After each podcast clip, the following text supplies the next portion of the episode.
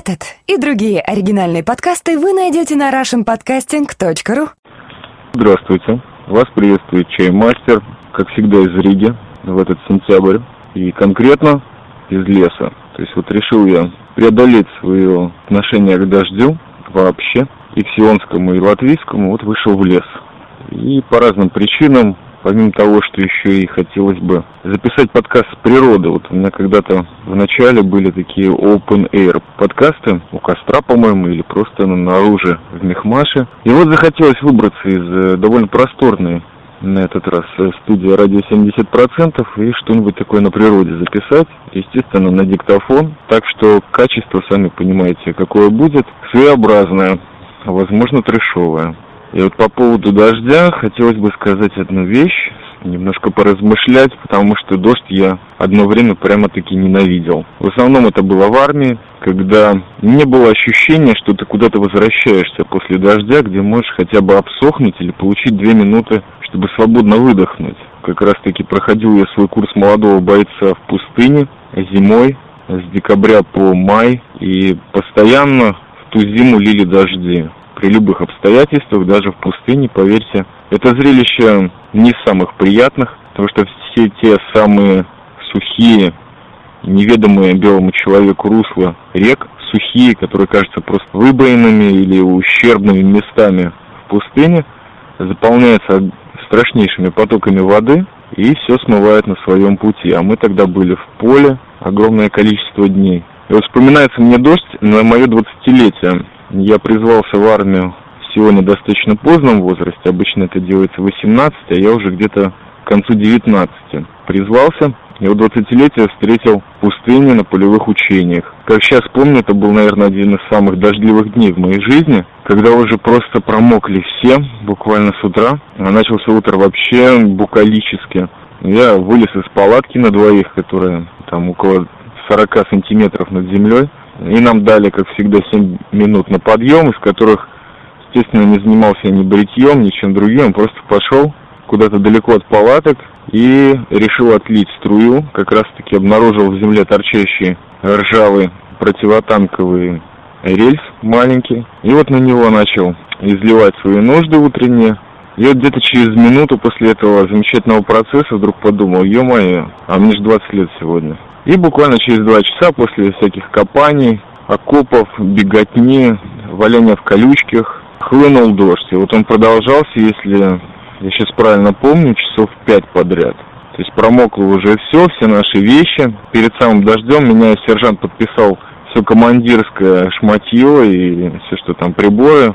Оружие закинуть в грузовик, я это сделал очень быстро, оставил еще место для четверых. Это не замокло. Мы стояли, бы делать нечего было, но бегать и уже в этом наводнении, которое вокруг нас происходило, никто уже из самых даже садистических командиров не мог нас заставить. И мы просто стояли, через час нам сказали снять кепки, чтобы мы уж совсем не простудились, потому что ну все было мокрое, вплоть до ботинок которые кожаные, они как бы были последним форпостом. Мы стояли в воде, нас обливало. Я вот думал, вот блин, день рождения хреново. И тут кто-то вспомнил, говорит, а сегодня же день рождения у Дмитрия. И командиру там сказали. Командир не снимал свои панамки, так дистанцированно смотрел на меня, подошел, говорит, Дмитрий, сколько тебе лет? Сегодня я говорю, 20. И оказалось на год старше его. Он так слегка приподнялась панамка на его голове, потому что он очень удивился. А мне уже было по боку. Я вот не знал, где высохнуть, когда. Потому что нас никак не могли забрать этих полевых учений. Реки разлились. В конечном итоге, когда все это кончилось, ближе к обеду, после обеда, где-то четырем уже, мы собрали вот это все замокшее шматье, погрузили на себя, естественно, потому что полуторка могла вместить только совсем уж убитых солдатиков, и побрели в сторону там, ближайшего шоссе, откуда нас могла забрать такая войсковая, не знаю, карета, как ее назвать, но неважно. И брели мы километров 10 по слякоти, растянулись в такую громадную цепь, наверное, на километр целая рота. Вот людям было пофиг, что им делают, если они будут правильно двигаться и быстро. Всем было наплевать, все были замокшие. И вот это чувство, оно меня не покидало огромное количество времени. Потом даже, когда я в городе, например, жил уже в Иерусалиме, все равно как бы крыша была, но вот идешь по городу, начинается дождь, и такое отвращение начинает внутри подниматься, что просто ужас. И, соответственно, это немножко банально звучит для человека, который родом из Риги, из Латвии, где дождь, в принципе, постоянно бывает и летом, и даже зимой, тем более осенью или весной. И вот хотелось говорить, е-мое, ну что я делаю, я в Сионе живу. И здесь вот эти дожди чертовы в Иерусалиме. Опять-таки город был перекопан, ремонт. И вот это отвращение, оно меня преследовало некоторое время. А вот сейчас, когда я нахожусь в свою эпоху Агро-Риги, 2007 год или 5768 уже наступивший, я периодически уже попадал под дождь. И уже, честно говоря, ушло вот это вот чувство отвращения. Я просто понимал, что нужно остановиться, нужно перестать думать. Если я уже иду домой, просто туда идти. То есть вот в этом есть какая-то дзенская, может быть, мудрость или просто универсальная. Если ты идешь под дождем, ты промокнешь. Только главное без лишних эмоций по этому поводу. Такой вот у меня сезон получился, а тем временем зелень уже желтеет. И вот в лесу очень приятно находиться, потому что вокруг никого нет, есть такая обстановочка поразмышлять и поговорить о таком неотделимом от всех моих экскурсий или экскурсов, или посещений Латвии, бабушки, теме такой, как фотография. Но прежде всего хотелось бы для разогрева, который уже достаточно затянулся, осветить пару моментов. Во-первых, было у меня на этой неделе пару встреч.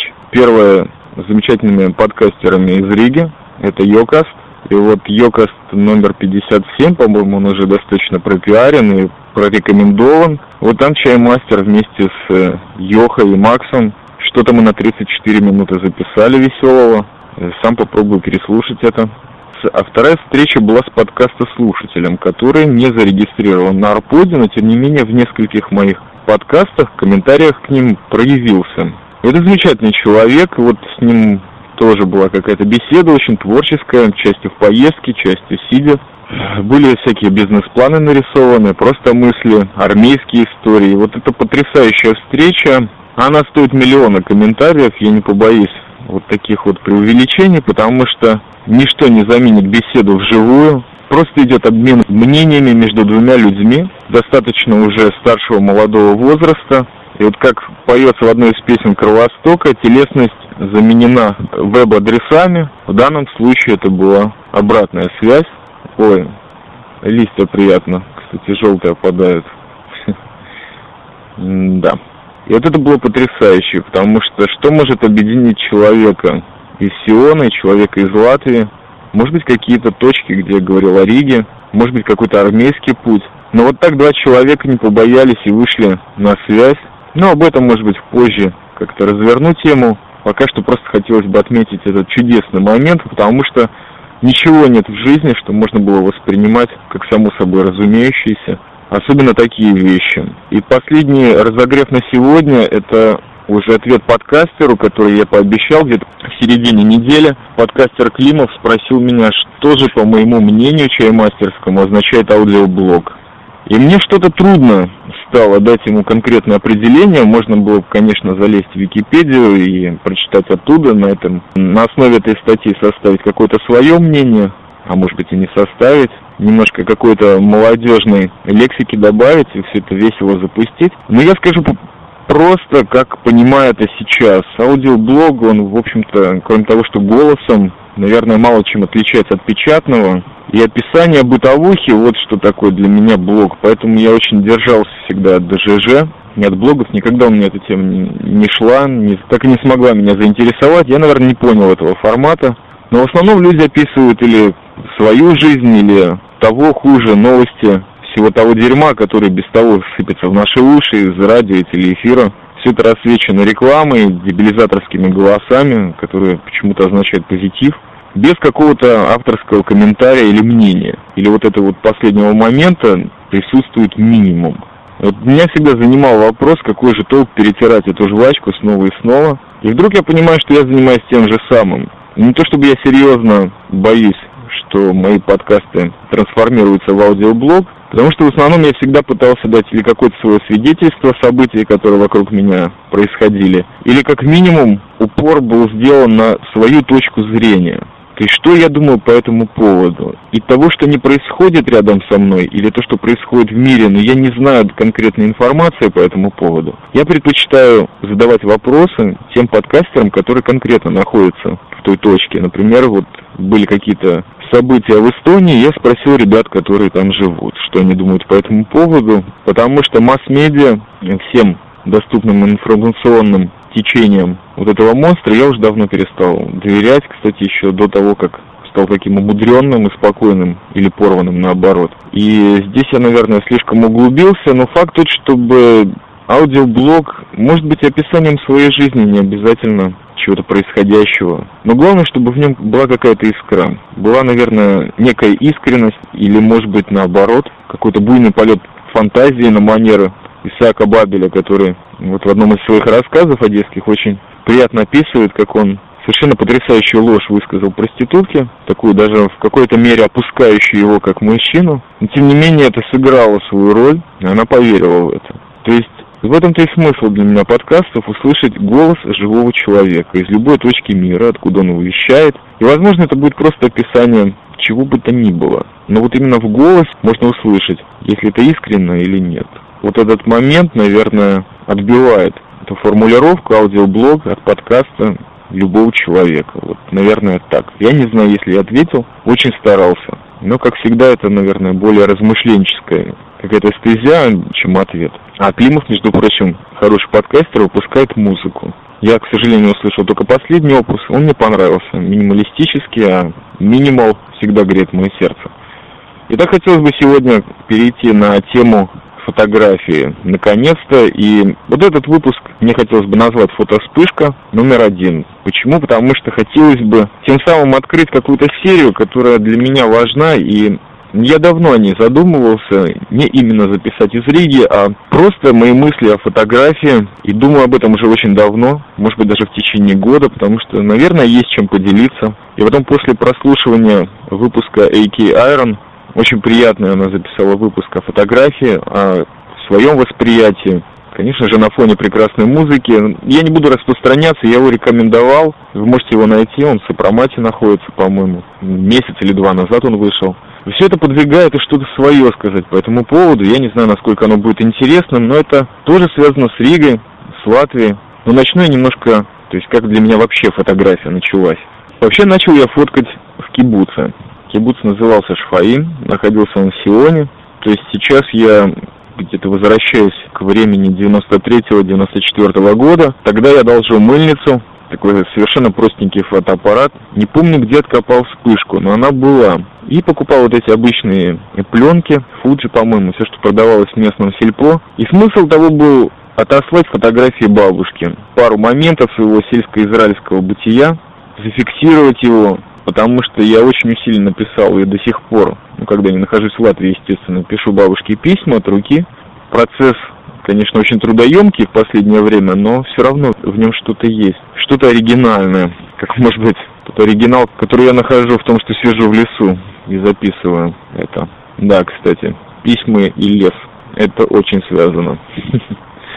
Но неважно, факт тот, что фиксировал я что-то происходящее, то есть какой-то там бассейн, допустим, коровник, себя, например, какие-то побрился или подстригся, вот тоже. Бабушка постоянно просила фотографии себя. Фотографировать себя мне не нравится и до сих пор. И с каждым годом все большим отвращением проникаясь к этим фотографиям, но иногда чисто из самоиронии можно свою заточку или ухмылку сфотографировать. Дело в том, что к письмам приложенные фотографии прибавляют неизмеримое качество, конечно, тоже немножечко оживляют письмо. А параллельно фиксировал всякие свои замутки, ready-made какашки, которые сооружал по ходу. Да, то есть у меня какие-то были мысли, что-то я пробовал сделать, сугубо ремесленное, творческое, и фиксировал это тоже для себя. Или просто там шахматы раскидывал по траве и что-то там ползал, пробовал этим безумным совершенно отсутствием фокуса мыльницы это зафиксировать. Потом, естественно, была армия. Из армии я плохо помню, что я бабушке посылал какие-то фотографии. Возможно, то, что с каких-то курсов, где меня там одевали в парадную форму и какой-то очередной значок или ленточку или не знаю чего нацепляли. Но это такие фотографии, естественно, сезонные, отмечающие какие-то якобы ступеньки в моей жизни. Следующий осознанный момент – это фотография на тоже какую-то примитивную мыльницу. Даже не помню, пока что речь идет о тех мыльницах, которые я одалживал. Я фотографировал в папку работ, когда поступал в художественную академию дизайна в Иерусалиме, называется она Бицалель. Там нужно было предоставить вот именно портфолио, часть которого у меня было рисунки карандашные, опять-таки срисованные с фотографий или переведенные как-то я их пробовал показать свои отсутствующие таланты в изображении. На самом деле до сих пор даже не сказать, если плохо рисую, очень погано рисую, но схематично что-нибудь могу отобразить в жанре пещерных наскальных надписей. Ну так вот, я понял, что эти рисунки недостаточны, и нужно как-то порваться, то есть нужно показать что-то, может быть, что несет в себе какое-то незатейливое качество черновика, но тем не менее оригинальная идея из него выскочит. Вот подвела меня. Эта тема в жизни, концепция, я пытался ее как-то отобразить. И мысль была такая, я занимался на ранних своих стадиях развития такой темой, как ready-made. Мне очень нравились дадаисты, мне нравилось искусство Дишана, стихи Тристана Дзара, Мэна Рея, ну, и, в общем, вся вот эта группка. И я занимался тоже такими делами. У меня была темочка перчатки. Как-то я от бабушки, наверное, свой последний приезд посреди армии, захватил целый пакет кожаных перчаток и из них что-то придумал. А придумал я следующее. Вот очень тогда зачитывался Фридрихом Ницше, и каждому его произведению, у меня такой двухтомник до сих пор есть, я придумал некую иллюстрацию ready-made из перчатки. Вот там был перчатка проткнутая краном, перчатка с крестом, какая-то садомазохическая перчатка. Вот, в общем, я это сделал и зафиксировал. Естественно, вот это первое на фоне какой-то простыни, опять-таки без фокуса зафиксировать было интересно. Оформил я их опять-таки трешово, наклейки какие-то, все такое полупанковское. Все отдавалось совершеннейшим нигилизмом и непрофессионализмом. То есть я реально не владел никаким из графических инструментов на тот момент, вот только фотография была самое простое. То есть просто какая-то фиксация работы. И надо сказать, что вот именно эта часть проекта, иллюстрация к Ницше, заинтересовала комиссию приемную больше всего на всех этапах. А поступал я тогда на два факультета одновременно, на промышленный дизайн и на графический. На промышленном дискуссия по поводу этих работ как-то более развилась, но я поступил в конце концов на графический. И так поступив, я попадаю в Visual Communications Department. Люблю свой английский акцент, просто души в нем не чаю. Неважно, начал учиться на графике, визуальной коммуникации. И вот здесь присутствует некий момент, который можно назвать мистическим, можно назвать от Бога, может быть, тому бродяжьему моему стилю жизни или образу, который к тому времени начал серьезные обороты набирать, зашло такое некое солнышко или шанс. Я встретил учительницу фотографии, одного из э, ведущих фотохудожниц Израиля, ее зовут Михаль Айман. И это, можно сказать, э, ну, если не человек, который открыл мне искусство. Искусство я был открыт очень давно, даже с детства. Помню, родился в театре. Но вот именно к производству оного, какой-то продукции, в частности фото, меня подвигла Михаил Айман. И я помню, что и в тот момент, когда начались у нас эти фотоуроки, которые, в принципе, не занимались никакой технической стороной фотографии, а занимались скорее подходом как э, инструментом фиксации чего-либо, каких-то тем, концепций и всего того прочего. Я опять-таки одолжил зенит у кого-то, фокусом не умел пользоваться, был абсолютно ручной фотоаппарат, в смысле все нужно было настраивать самому. У меня постоянно какие-то размытые дурацкие фотографии получались, пока я не понял, что все, я кончился, мне не нравится это качество, мне не нравится то, что я делаю, и я решил попасть на то, чем пользуюсь до сих пор, а именно фирму Nikon. Купил я впервые, тогда еще деньги были, заработанные тяжким трудом грузчика в течение года. Купил я Nikon F65, и был он тогда, конечно, пленочный фотоаппарат. И вот э, тогда я уже начал его осваивать, действительно учиться, как им пользоваться. И, соответственно, качество снимков тоже повысилось. И вот Михаль тогда увидела, что у меня конкретно нет никакой техники, даже с композицией страшнейшие проблемы. Но есть какие-то идеи, которыми забит мой чердак, и они стучатся наружу. Они ждут инструмент отображения. Именно она была из тех учителей, которым я начал доверять и доверяю до сих пор. Для меня она уже больше, чем учитель, можно сказать, духовный какой-то руководитель, потому что до сих пор я с ней на связи, много тем обсуждаем. Но беседы с этим человеком меня всегда выводят на какой-то новый уровень идей. А в первый год обучения это было совершенно потрясающе. Она нам каждый раз давала тему, раз в две недели, чтобы мы ее развили. Рассказывала о современных художниках, фотохудожниках, э, видеоарте. Потрясающая женщина, потрясающих знаний. И в жизни она тоже понюхала и горе, по-моему, и страдания. Поэтому она, наверное, увидела что-то в моих глазах. И для меня этот урок был номер один всегда. Мне было плевать на все остальное, что я учил. А вот именно фотография, именно та отдача, вот просто маленькая искорка внимания, которое она мне дала, там было больше, чем искра, я должен заметить, подвигало меня на то, что я начал фотографировать как маньяк. В совершенно безумном, бешеном ритме. Мне было плевать на все, на деньги. Я фотографировал все, что мог.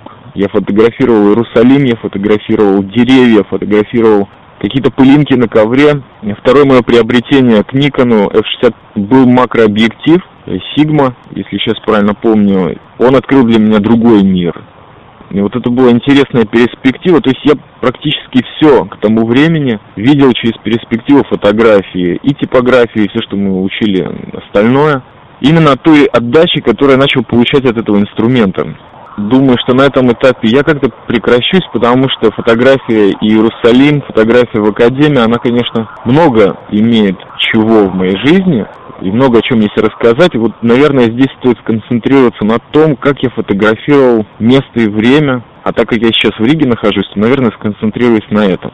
Итак, с Никоном F65 я впервые приехал в Ригу, и это было тоже потрясающее совершенно действие, потому что я фотографировал где-то, наверное, после того, как 4 или 3 года здесь не был. И во мне еще сидел вот этот бешеный задор, который на первом курсе Академии меня привел к тому, что я полностью попал в экономический крах. То есть я фотографировал до тех пор, пока у меня не кончились ну, все деньги, накопления. Но зато появилось две громадные коробки пленок, которые до сих пор ждут сканирования. Я что-то давно в них не рылся. Хотя на четвертом курсе Академии мне пришла в голову мысль покопаться в этих старых работах. Я уже начал компилировать что-то из того, этого первого задорного года, безбашенного, и получались совершенно потрясающие вещи, потому что, наверное, нет ничего прекраснее того человека, который впервые для себя открывает какой-то инструмент, фотоаппарат в частности, и начинает просто голодать им, по-другому не скажешь. Это действительно ничем незаменимое качество фотографии, потому что видно, как просто мозг рвется, душа все переживания, скопленные к 25 годам, рвутся наружу и фиксируют все, и передают вот это движение глаза на пленку, на различные виды пленок, на различные виды фотобумаг, в различных форматах. В общем, первый год был постижением, который даже не поутих к третьему году обучения. Итак, я в Риге. Помню, как на совершенно какую-то порванную пленку фотографировал 80-летний юбилей бабушки, ее подруг, которые пришли фотографировал что-то зимнее. Помню, тогда застыло Балтийское море, вернее, Рижский залив в Юрмале. Я тоже туда приехал с фотоаппаратом. И вот эти огромные торосы льда, которые прибило к берегу, а люди, надо сказать, в ту зиму ходили аж до середины горизонта, потому что все заледенело. Я начал фотографировать вот это, и там мне как бы открылось что-то вот здесь в Риге, открылись какие-то воспоминания, и, конечно, палец указательный не работал, очень сложно было нажимать на спуск.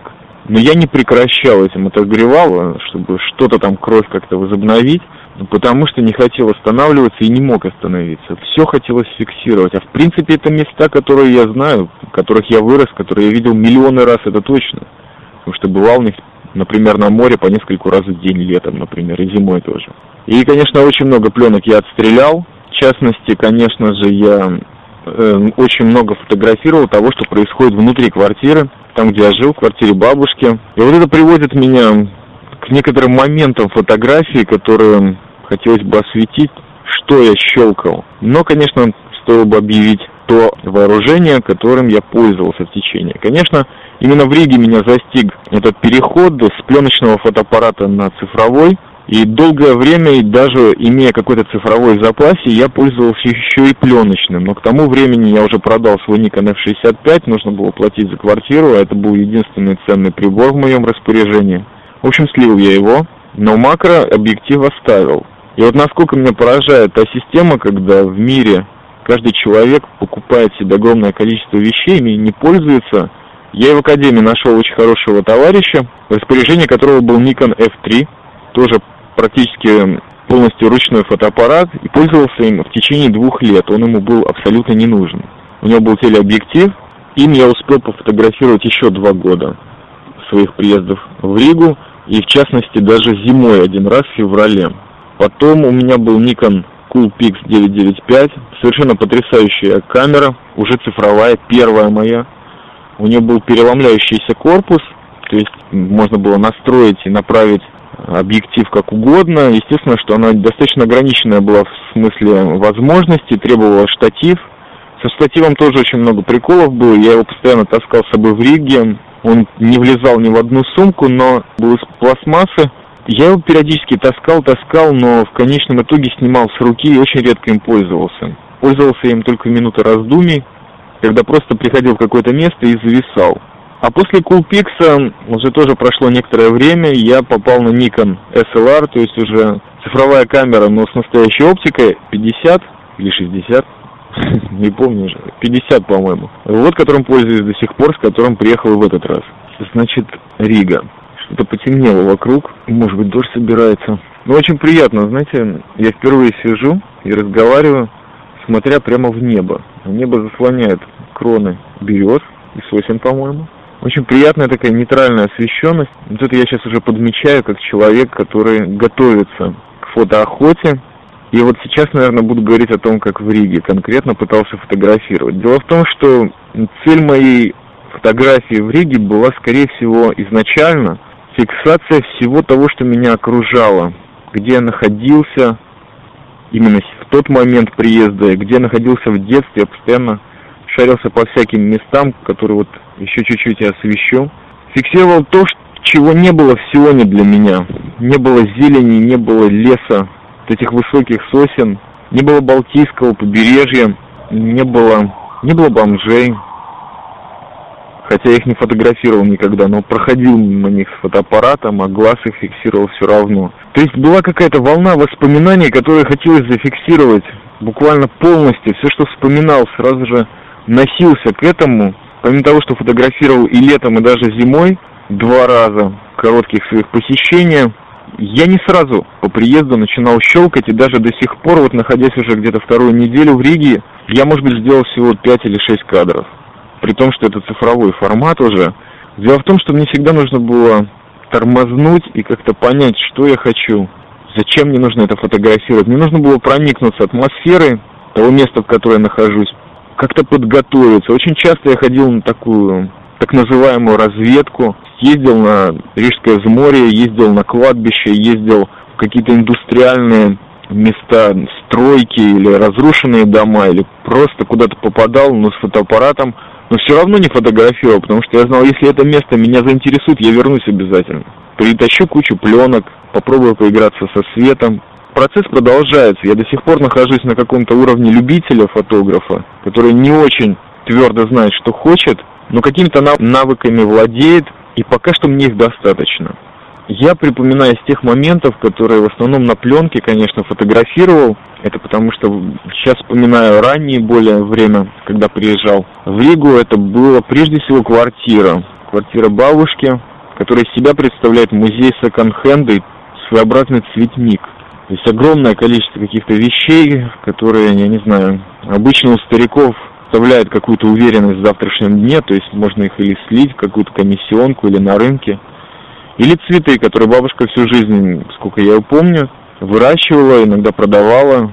Но сейчас дом забит цветами, можно сказать, до потолка, в каждой комнате, включая кухню, в балконе. Все в цветах, каких-то папоротниках, геранях, алоэ различные другие кактусы, естественно, маленькие, большие, очень много цветов. Когда-то цветам я целую серию посвятил, то есть фотографировал их под одеялом, фотографировал их в куче всяких пеленок, вещей, потому что очень увлекался творчеством Набуеши Араки, который до сих пор для меня один из ведущих фотографов, таких, от которых я многому научился, и прежде всего он нашел какой-то ответ своим темам, почему я так много фотографирую город, какие-то даже эротические моменты в вещах. Звучит, конечно, странно, но именно... Ну, посмотрите творчество Араки и поймете, как человек увлекался цветами и городом. До женщин, по-моему, это недопустимый формат для меня, недостижимый скорее. И вот в квартире абажуры фотографировал, помню, с удовольствием. И все тогда было под освещением всяких странных лампочек, различных, все со штатива и огромное количество пленок, конечно. Отдельным моментом стоит бабушка, которая совершенно потрясающий человек. И вот как хотел я ее когда-то записал в подкаст и записал, может быть сейчас получится. Я тоже ее фотографировал. Бабуля модель очень сложная. Она к себе критически относится как женщина, несмотря на все 84 года. Ей хочется выглядеть красивой, достойной, украситься, нарядиться во что-то. И вот тогда она готова к портретированию. А я, естественно, в спортивных штанах вечно таскаюсь, фотографирую. Вдруг бабушка смотрит телевизор, я тихонько сажусь в углу и начинаю щелкать. Ей это не нравится, потому что шаль старая, потому что морщины, потому что возраст. Я говорю, бабуля, откройся, просто не обращай внимания. А потом были прогулки с ней, тоже на пляже, на взморье и на улицах Риги, на улицах Пурценс, и тоже фотографировал. Там же бабуля была в своей красе, и даже ей нравились некоторые фотографии, которые делал. А вот просто так для себя замечу, не славы ради, Привез я парочку фотографий, проявил и повесил в академии. Там они произвели фурор. Они никогда не видели такой красивой женщины. Когда я им объяснял, что эта красивая женщина была совершенно потрясающей красавицей в свои 20, 30, 40, 50 лет, они не видели такой улыбка потрясающая, конечно. Там я понял, что все-таки есть у меня правильные моменты в жизни, хотя бабушке это было очень трудно объяснить.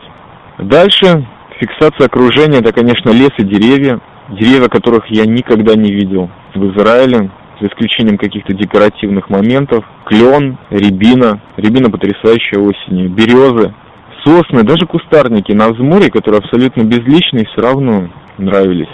Помню цветы на кладбище.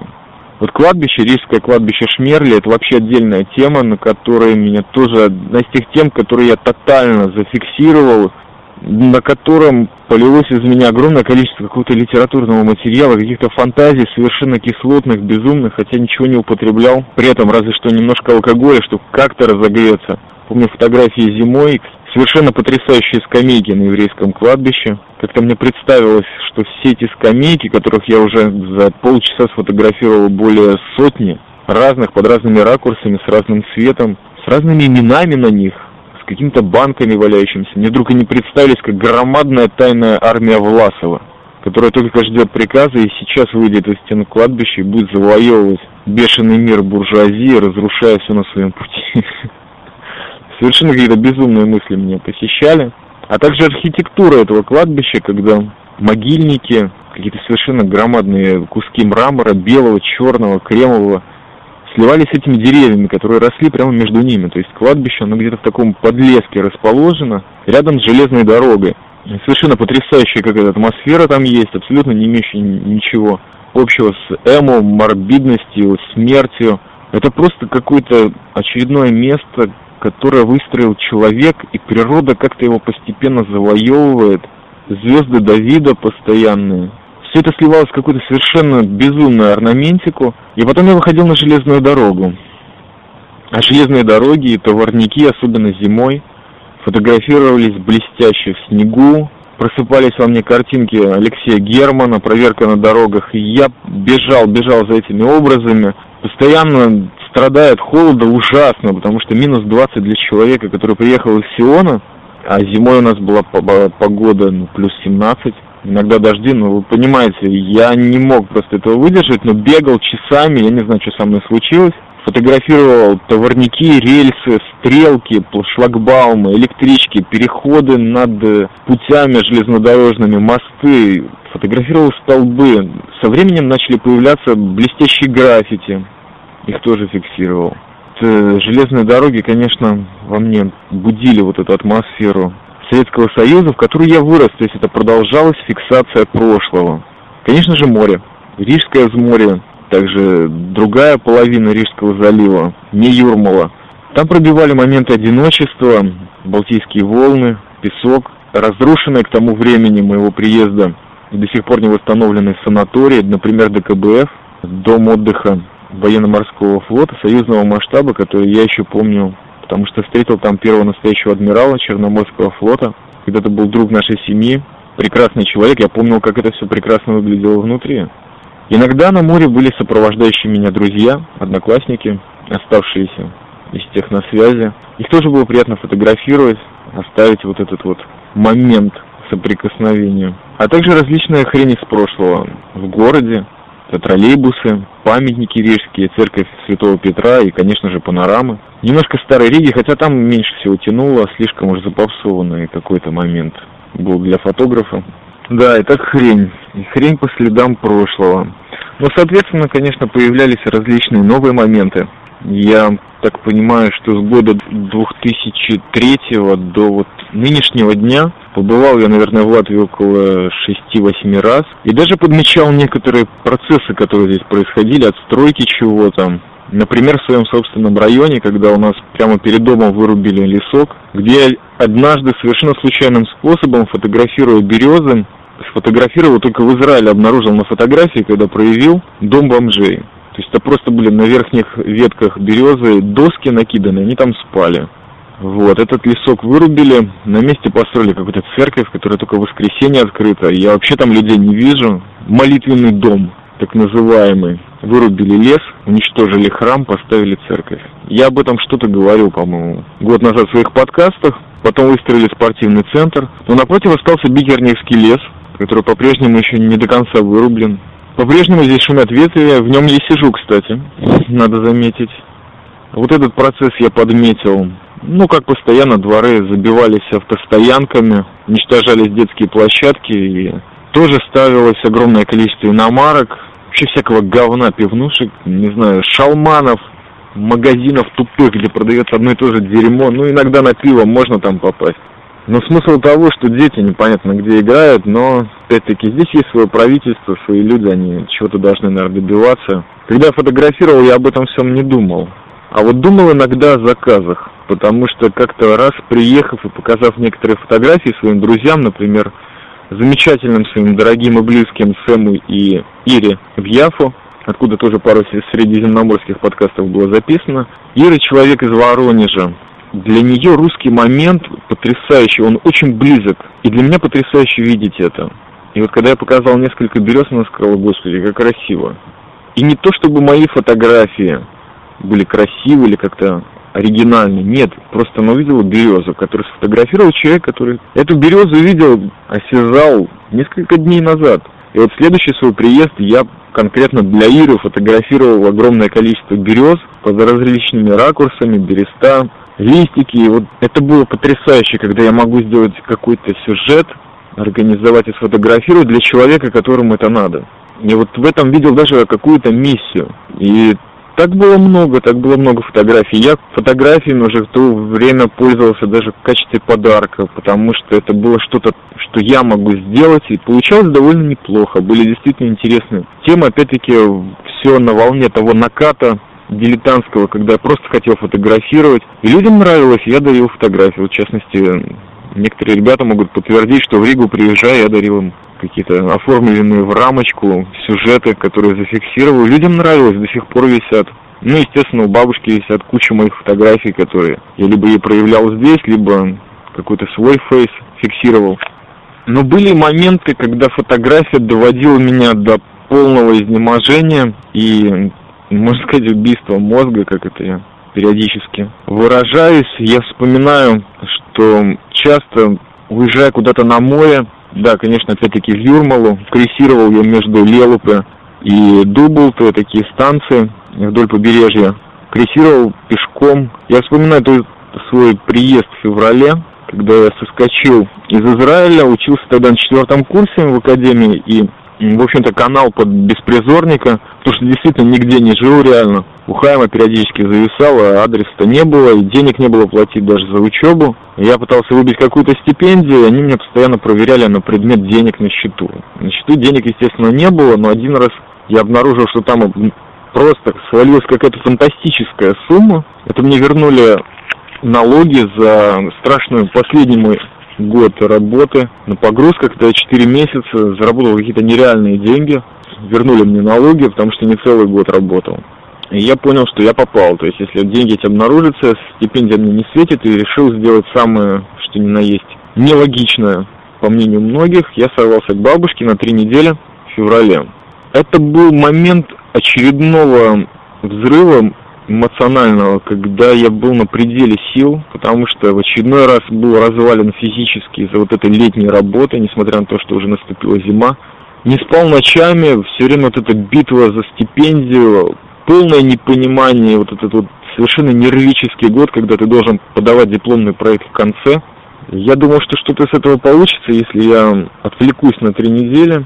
Но приехал в Ригу с этим напряжением постоянным, с надрывом, который огромное количество времени мне был присущ, даже иногда сейчас проявляется.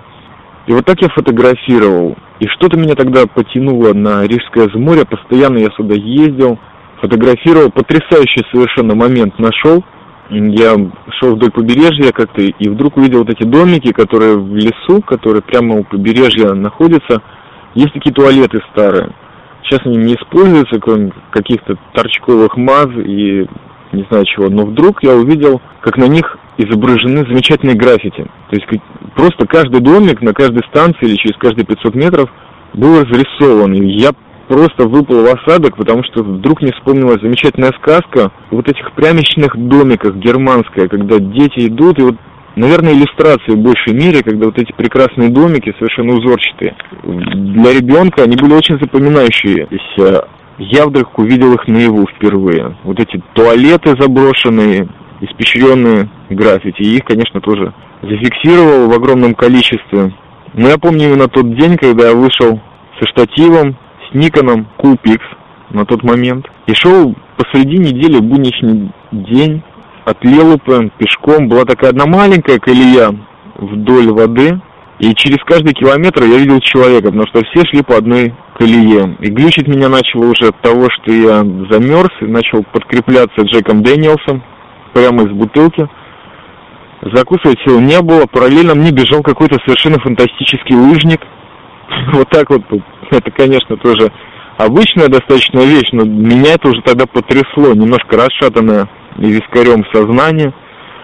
Я дошел до ДКБФ, то есть до вот этого дома отдыха, пофотографировал там внутри эти разваленные стекла, которые выглядели как мечи и грозились, или как зубы, просто вцепиться мне в жбан, потому что хотелось и края их сфотографировать, и само здание – я посидел, почитал «Гроздья гнева» Джона Стенбека, прекрасную книгу, установил штатив и начал фотографировать. И на меня наплыла совершенно страшнейшая волна, я не знаю чего. Ностальгии, печали, индульгирования. Всего того дерьма эмоционального, которое даже крепкого человека или заторможенного пробивает то ли на слезы, то ли на самую последнюю непотребную жалость к себе. Я вдруг начал получать какие-то видения, потому что находился там, между станцией Мэри Дублты, и чувствовал, да, я в Риге, здесь, в Юрмале, где я проводил все свое лето до 17 лет, где мне было приятно, где жизнь была в детстве, все было до каких-то юношеских моментов, последних вот этих трех лет безумных.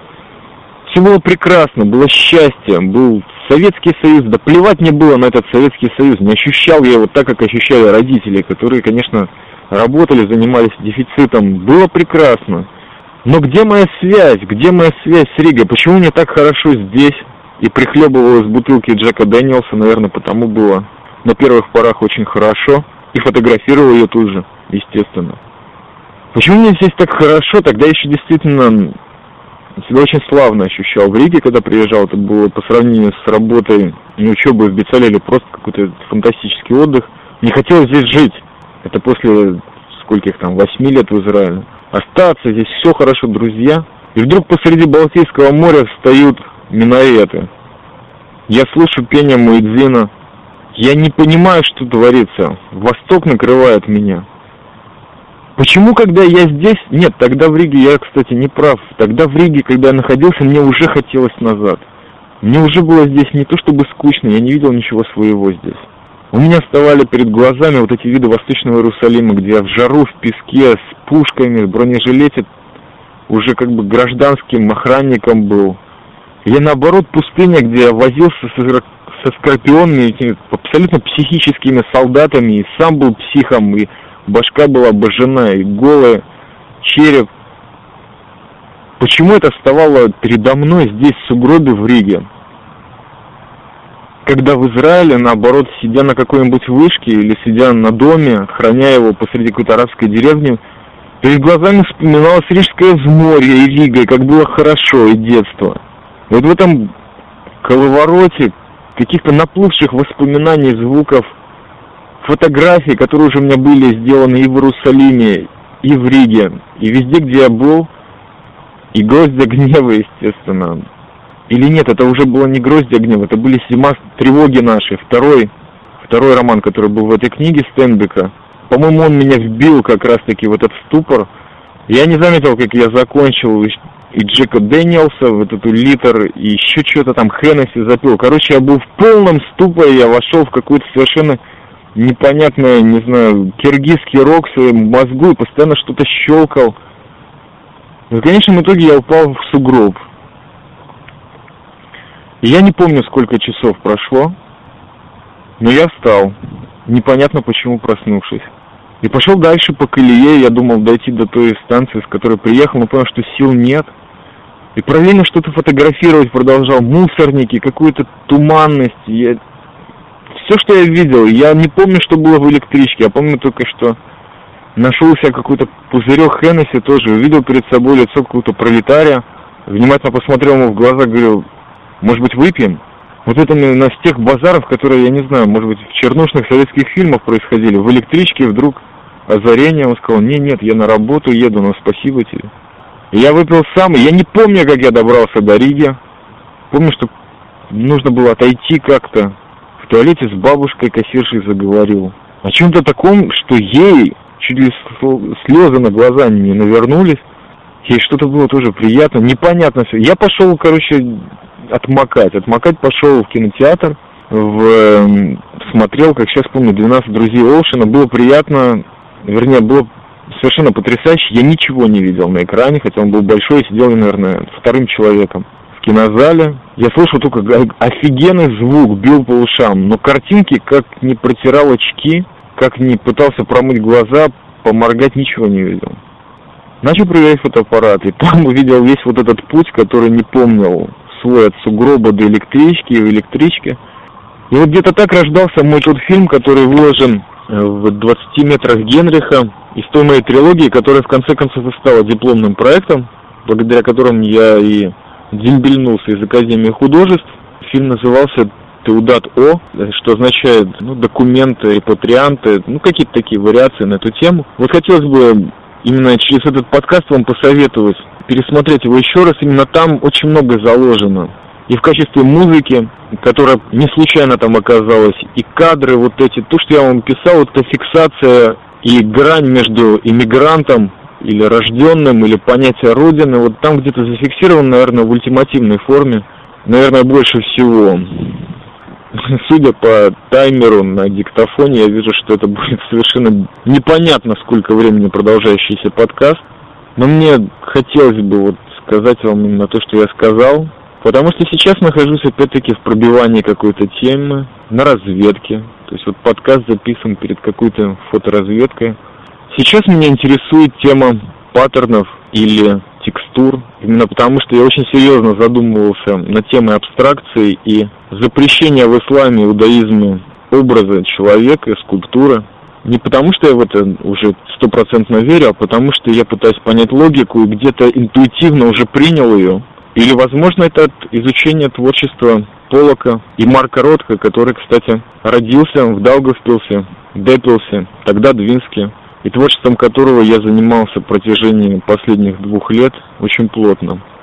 Хотелось бы, конечно, текстуры зафиксировать. И самое интересное, что сегодня вечером начинается судный день, Йом-Кипур, и все это в моей башке почему-то сейчас проявляется как некая исповедь, а может быть и нет. Может быть это аудиоблог.